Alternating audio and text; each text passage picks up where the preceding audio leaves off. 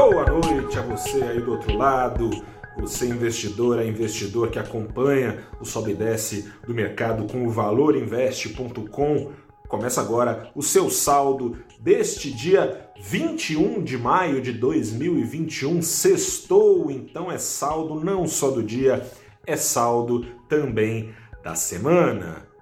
Semaninha aí que não mudou muito o seu pano. Só um minuto.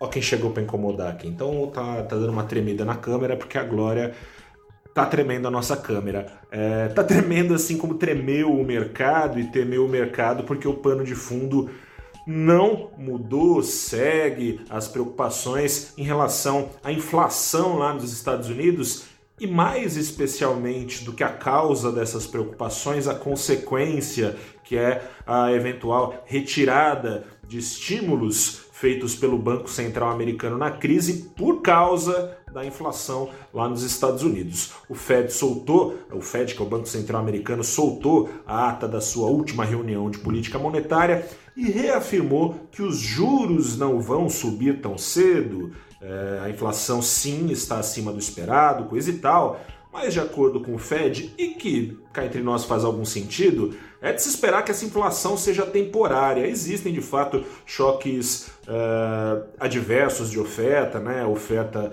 de produtos deu uma bela caída ao longo da crise uh, e tem um choque também de demanda porque os Estados Unidos está gastando bastante aí com infraestrutura, gastando bastante também com cheques enviados às famílias, ajudando as empresas, coisa e tal. Ou seja, esse choque de oferta uh, baixa e demanda crescente traz, na visão do Fed, e que faz algum sentido, um choque temporário de alta na inflação, né? Então uma inflação um pouquinho mais salgada que seria temporária e por isso o Fed não vai subir seus juros tão cedo, ao menos é o que ele vem dizendo, tudo pode mudar, por hora se nada mudar, juros subindo do patamar de zero que foram levados só lá em 2023. Porém, contudo, todavia, se isso aí é, veio para acalmar Outra coisa veio para trazer preocupação. O Fed não só zerou os seus juros ao longo da crise, o Fed intensificou o programa de recompra de títulos que já vinha aí em, em patamares bem menores do que os atuais em curso, na base de compra de 120 bilhões ao mês, com B de bola, esses bilhões de dólares é, recomprando títulos no mercado, essa dinheirama está escorrendo sobretudo para ativos especulativos em boa parte, é, escorreu para Bitcoin, outros criptoativos, escorreu para as ações de tecnologia, ações de tecnologia que ameaçaram de novo esfarelar, né, da bolinha aí que foi inflada uh, por esses estímulos, o Fed admitindo que pode começar a diminuir essas injeções de dólares, a enxugar essa liquidez, essa bolha tremeu, ações de tecnologia tremeram. Mais tremeu, sobretudo, a bolhaça especulativa do Bitcoin, é, uma dinheirama que fez desde março, quando começou essas injeções de dólares no mercado até abril desse ano, também na base de outras especulações, Tesla que ia aceitar Bitcoin depois não vai mais, daí começou a derreter é, o Bitcoin.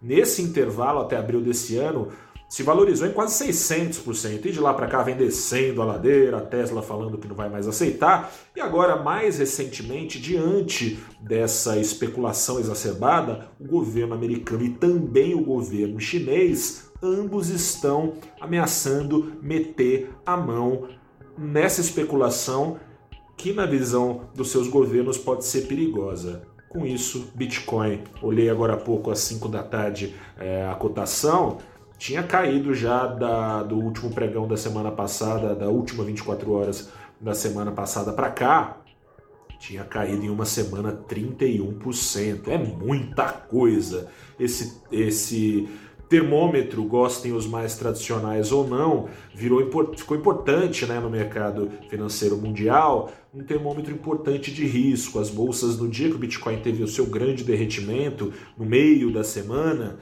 num dia que foi divulgada a ata do Fed, as bolsas americanas, principalmente, foram guiadas por ele, desancando a cair também, especialmente as ações de tecnologia.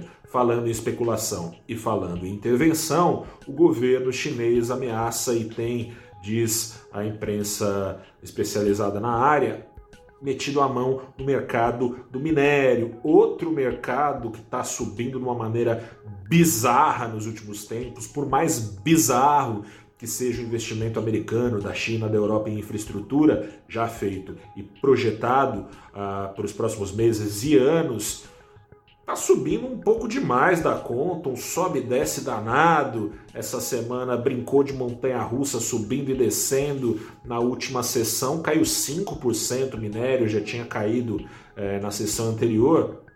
E é aí, por esses canais, que chegamos ao Ibovespa. Você que acompanha o saldo do dia ou que acompanha nossos conteúdos no valorinvest.com sabe muito bem que se o Ibovespa até aqui está no azul no ano nesse momento, em 3% cravado acumulado para cima de ganhos do Ibovespa, boa parte desse ganho vem das ações de Vale siderúrgicas que estão surfando no rally do minério. Essas ações, evidentemente, andaram de montanha-russa e como a montanha-russa do minério mais foi para baixo do que para cima, foram para baixo também. O que também foi mais para baixo do que para cima foi o petróleo. Desde a terça-feira passada até ontem, afundava o preço do petróleo, a partir do recorde que tinha sido batido é, nas primeiras horas de terça-feira, depois de lá para cá veio afundando, daí subiu ontem, daí caiu de novo hoje.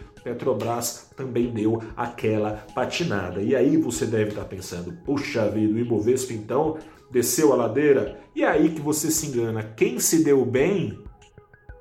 Justamente o setor que, ainda que o Fed diga que não vai subir juros o mercado parece não estar muito ciente disso, muito crente disso, curvas de juro embicando para cima, é, indicando que eventualmente o mercado dará condições sim para o Fed subir seus juros. Quem está bem com juros subindo são os bancões vendedores de crédito, justamente eles apontaram para cima, segurando o Ibovespa ok, só no azul, zero, meio para cima, né? Meio ponto para cima, é melhor que nada, né, gente? Ainda bem que não desancou. É... E ajudou também, com peso bem menor na carteira, mas ajudou também o Ibovespa ir bem para cima. É... Duas coisas, aliás. Uma delas é o setor de empresas que mais perderam valor uh, ao longo da crise, empresas ligadas à reabertura da economia, notícias de que a China por causa de governadores, enquanto o presidente está em campanha pelo Brasil, campanha presidencial, os governadores estão arregaçando as, man as mangas, tiveram conversa com o embaixador chinês na semana que liberou e avisou que vai enviar mais insumos para a produção de vacinas aqui no Brasil, foram beneficiados os shoppings e as empresas aéreas. Além disso, e aí eu te convido a acessar o Pipeline, o site de negócios do valor econômico, que com exclusividade você encontra também lá no nosso fechamento, para acessar é, o Pipeline, se você não conhece, conheça. A Marfrig foi às compras, o que, que ela comprou? Saiu comprando, fazendo a rapa em ações da BRF, subiu 16% só hoje. É brincadeira? Muita coisa Lei de oferta e demanda, né? Mafrig está indo às compras com, boa, com grande intensidade, ação para cima, tem mais coisa também sustentando esse voo. Você acessa e conhece e sabe a razão lá no valorinvest.com. Se o Ibovespa conseguiu se segurar, o real, a moeda brasileira, não teve. Eu falar a mesma sorte, mas não tem sorte, né?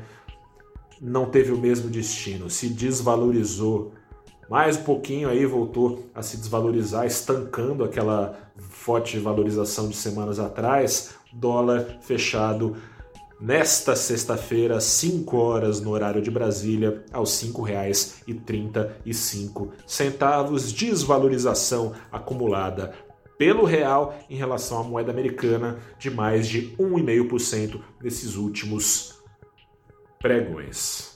Esses últimos pregões, cujo pano de fundo tende a ser o mesmo durante muito tempo. Por isso te convido a bater um papo comigo, com Ângelo Lange, ele é diretor, ele é sócio, fundador e gestor da da Neo Investimentos, perdão, e também a Glória aqui tá difícil. Se ela chegar perto de novo aqui, eu pego ela para vocês darem o tchau.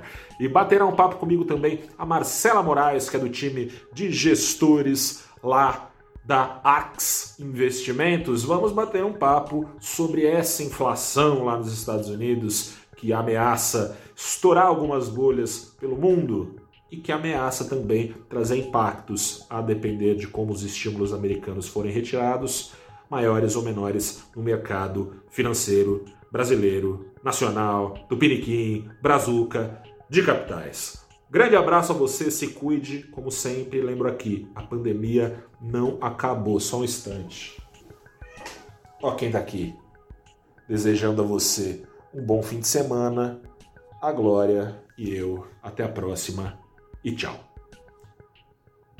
Segunda-feira, 8 e meia da manhã, no canal do Valor Invest. Esqueci de falar. Tchau, tchau. Um abraço, abrindo os trabalhos sempre lá.